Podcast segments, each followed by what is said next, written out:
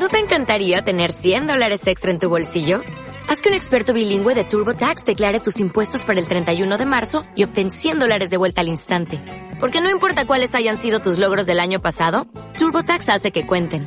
Obtén 100 dólares de vuelta y tus impuestos con 100% de precisión. Solo con Intuit TurboTax. Debes declarar para el 31 de marzo. Crédito solo aplicable al costo de la presentación federal con TurboTax Full Service. Oferta sujeta a cambios o cancelación en cualquier momento.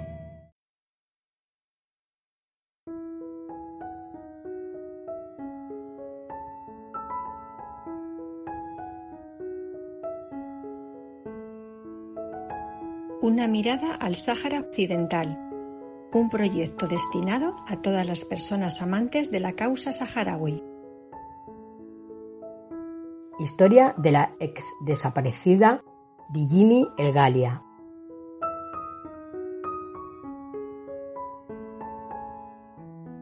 Mi nombre es Dijimi El Galia y al igual que miles de personas en esta tierra, he sido víctima de atrocidades cometidas por el Estado marroquí sin miedo, sin pena y con mucho valor, hoy mi voz puede contar mi historia, puede contar mi verdad. Nací un 28 de mayo de 1961 en Agadir, en el interior de Marruecos, al sur. Desde mi nacimiento viví en una modesta casa, decorada y con el mismo ambiente que tienen las casas en el Sáhara Occidental. Mi contacto con los marroquíes data desde antes de la invasión del Sáhara, pues mis padres y abuelos estuvieron refugiados en Marruecos, exiliados. Así pues, mi sufrimiento y el de mi gente se remonta años y años atrás, alrededor de los años 40.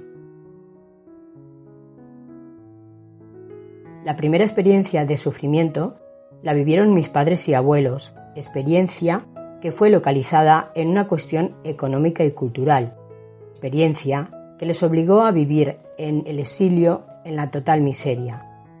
Ellos tuvieron que vivir en los barrios más pobres de Marruecos. Aunque estábamos lejos del Sáhara Occidental, mi abuela paterna, quien por cierto me crió y adoptó desde mi nacimiento, se convirtió en mi madre. La abuela no tuvo hijas, solo tuvo tres hijos, mi padre y mis dos tíos. Mi abuela trabajaba en las fábricas de Marruecos y pese a eso nunca dejó de sentirse una orgullosa mujer saharaui. Constantemente luchó por proteger sus raíces culturales, inclusive sin lazos o enlaces al Sáhara Occidental. Por ejemplo, en Agadir se encontraban la mayoría de los amazir.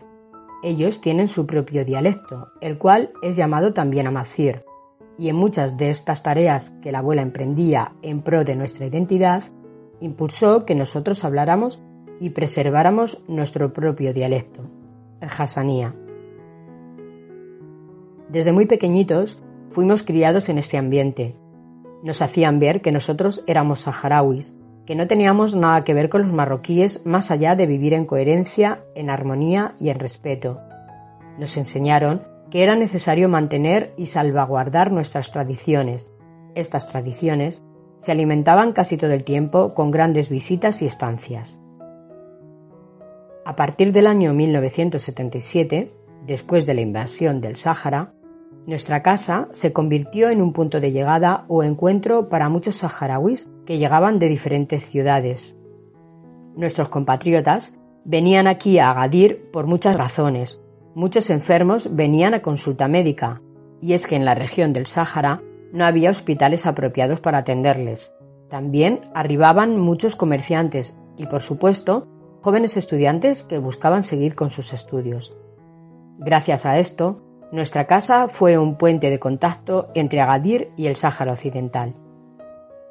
Ese puente de contacto, maravilloso para nosotros, no fue del agrado de algunos marroquíes, el 4 de abril de 1984, ocurrió una desgracia para la familia. Mi abuela, mi madre, fue desaparecida, fue secuestrada y su único delito, si se le puede llamar delito, fue ser una mujer saharaui que abría sus puertas a otros saharauis para brindarles su ayuda, su alojo, su apoyo económico, ya fuesen estudiantes, comerciantes o cualquiera. Una de las razones que utilizaron los marroquíes para justificar su atroz actuar fue que nuestra casa, supuestamente, era una oficina del Frente Polisario donde la gente se agrupaba a conspirar y muchas cosas más. Para ellos y en su visión cultural, mucha gente que viene y va, multitudes que entran y salen de una casa, no es algo normal, es sospechoso. Sin embargo, en nuestra cultura, en nuestras costumbres, en un hogar ya sea una humilde tienda o una fastuosa casa, siempre se encuentra hospitalidad, se acepta y ayuda a todo el mundo que viene o va.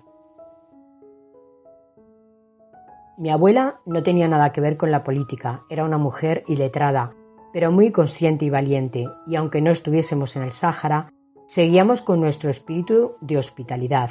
La casa no era una oficina de nada ni nadie, inclusive comerciantes que tenían una posición económica desahogada y que podían hospedarse en un hotel, no lo hacían.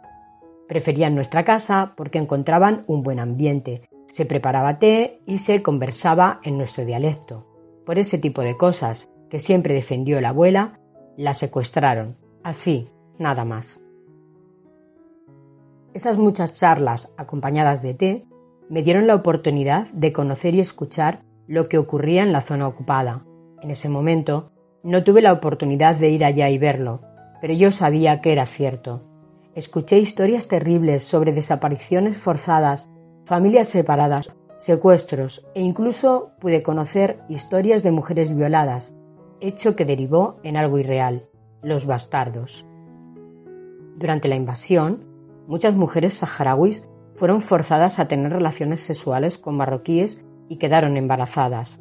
Ante esto, el gobierno marroquí no castigó ni sancionó a los culpables, sino por el contrario, obligó a los padres de estas víctimas a mantenerlas sanas y salvas hasta que dieran el nacimiento a sus bebés. Y eso fue un fenómeno raro para los saharauis. Aunque somos un poco más abiertos y sobre todo en el plano sentimental, para nosotros no es fácil mantener relaciones íntimas entre hombres y mujeres sin haber contraído matrimonio.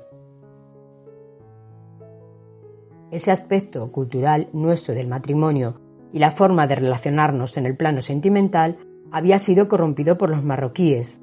El hecho de tener bebés bastardos era algo intruso y extraño para los saharauis. Cuando escuchaba esas historias de desapariciones y secuestros, recordaba lo que le había pasado a la abuela en el 84. Cuando la gente narraba sus historias, podía comprender su dolor. La abuela para mí era un ideal, un todo, al igual que para ellos sus familias. Desde entonces comencé a tejer contactos con las familias desaparecidas del Sáhara y pude constatar que la gente vive con terror, que no se atreven a hablar por miedo a perder a un miembro más de su familia. Esa situación realmente me decepcionó, pero lo pude comprender tiempo después. A consecuencia del embargo que impuso Marruecos al Sáhara Occidental, la población estaba estresada, oprimida. Nadie podía hablar de desapariciones, nadie podía denunciarlas. En el año 1985 terminé mis estudios de técnico agrícola y en el 86 por fin tuve la oportunidad de ir al Sáhara. En ese año fui mandada a trabajar al Sáhara, concretamente a El Ayun. En ese lugar y ya con la mente muy consciente, comencé a plantearme un método o táctica para alzar la voz y hacer notar la situación inhumana en la cual vivían los saharauis. Al principio no fue una tarea nada fácil. Había mucha denuncia, mucha policía, muchos espías. No se podía actuar libremente. Absolutamente todo estaba vigilado y controlado. Pero algo cambió para 1987. Nos enteramos que habría una visita de una comisión técnica de la ONU en las principales y más grandes ciudades del Sáhara Occidental para proseguir con el plan de paz.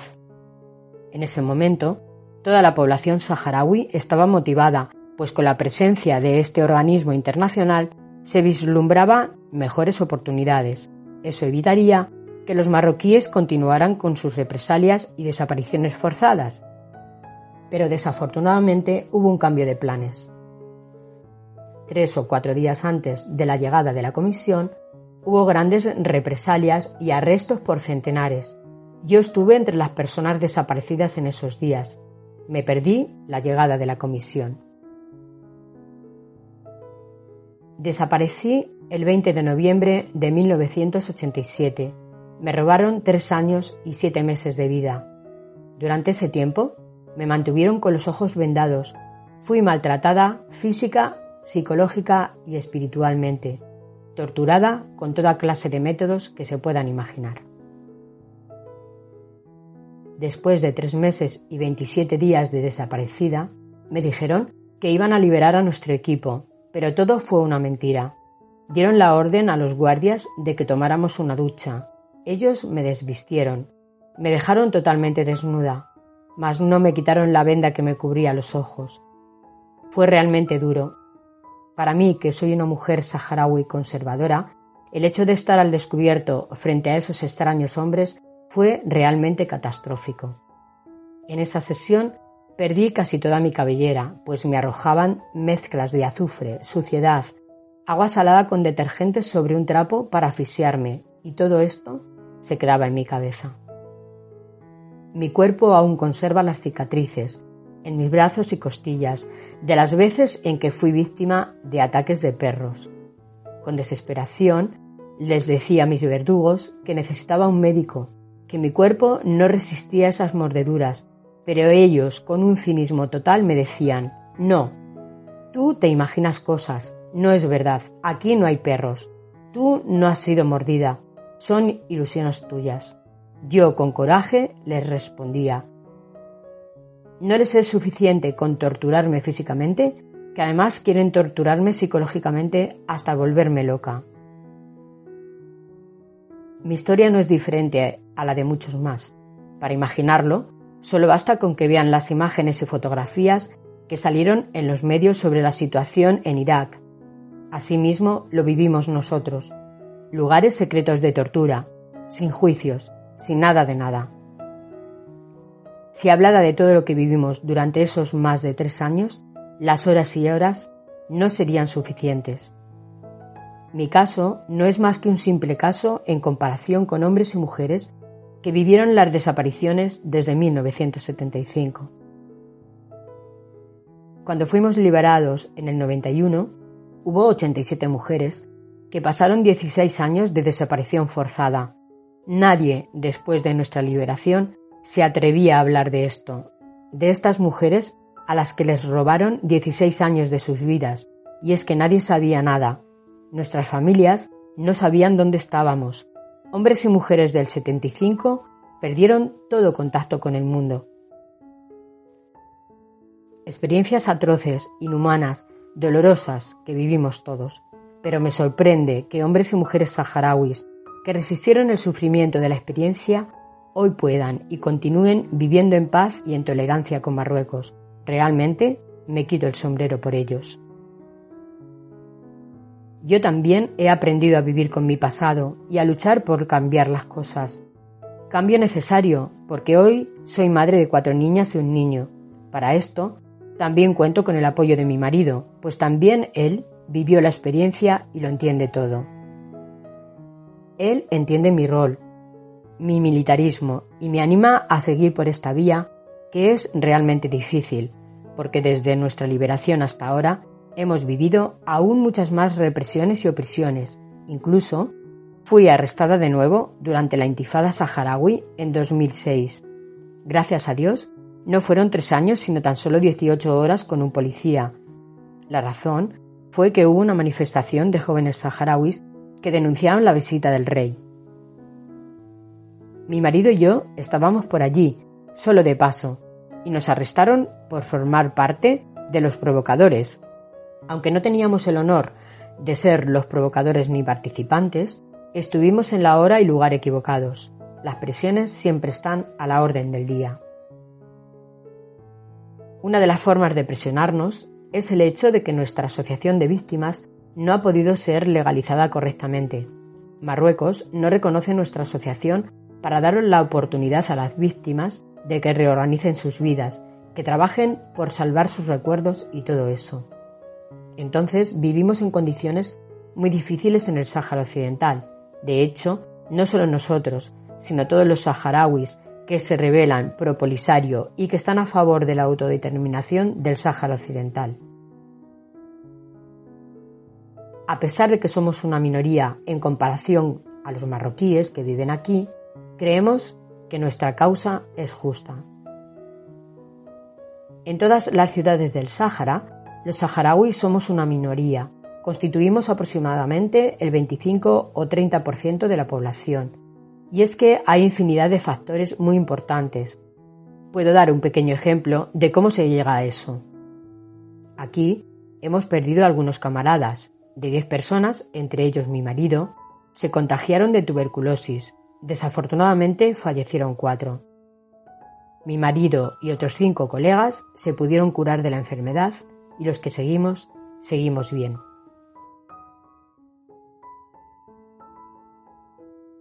El testimonio que acabáis de escuchar ha sido verificado por Galia Di Jimmy.